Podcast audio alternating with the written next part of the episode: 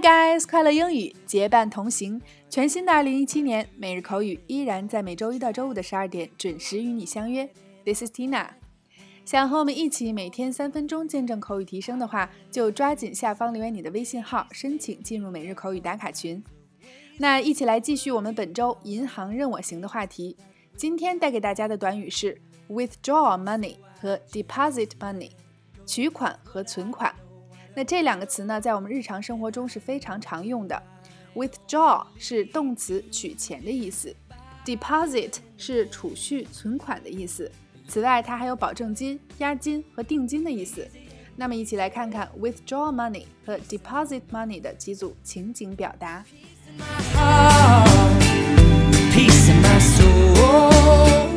Number one, A，你好，我可以把钱存进这台自动柜员机吗 ？B，对不起，你只能从这台机器里取钱。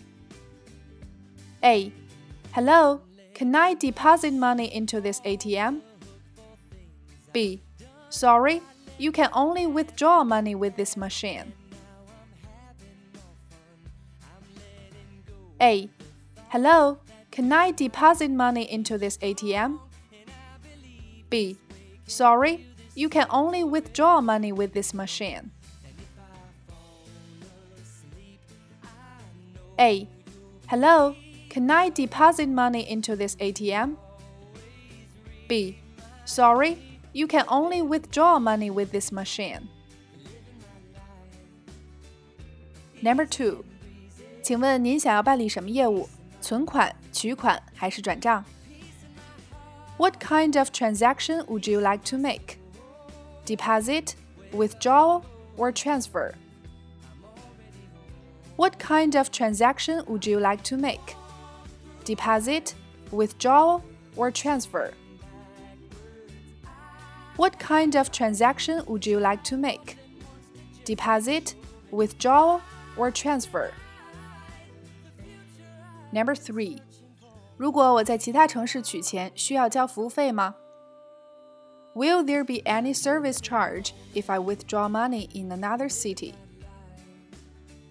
Will there be any service charge if I withdraw money in another city? Will there be any service charge if I withdraw money in another city?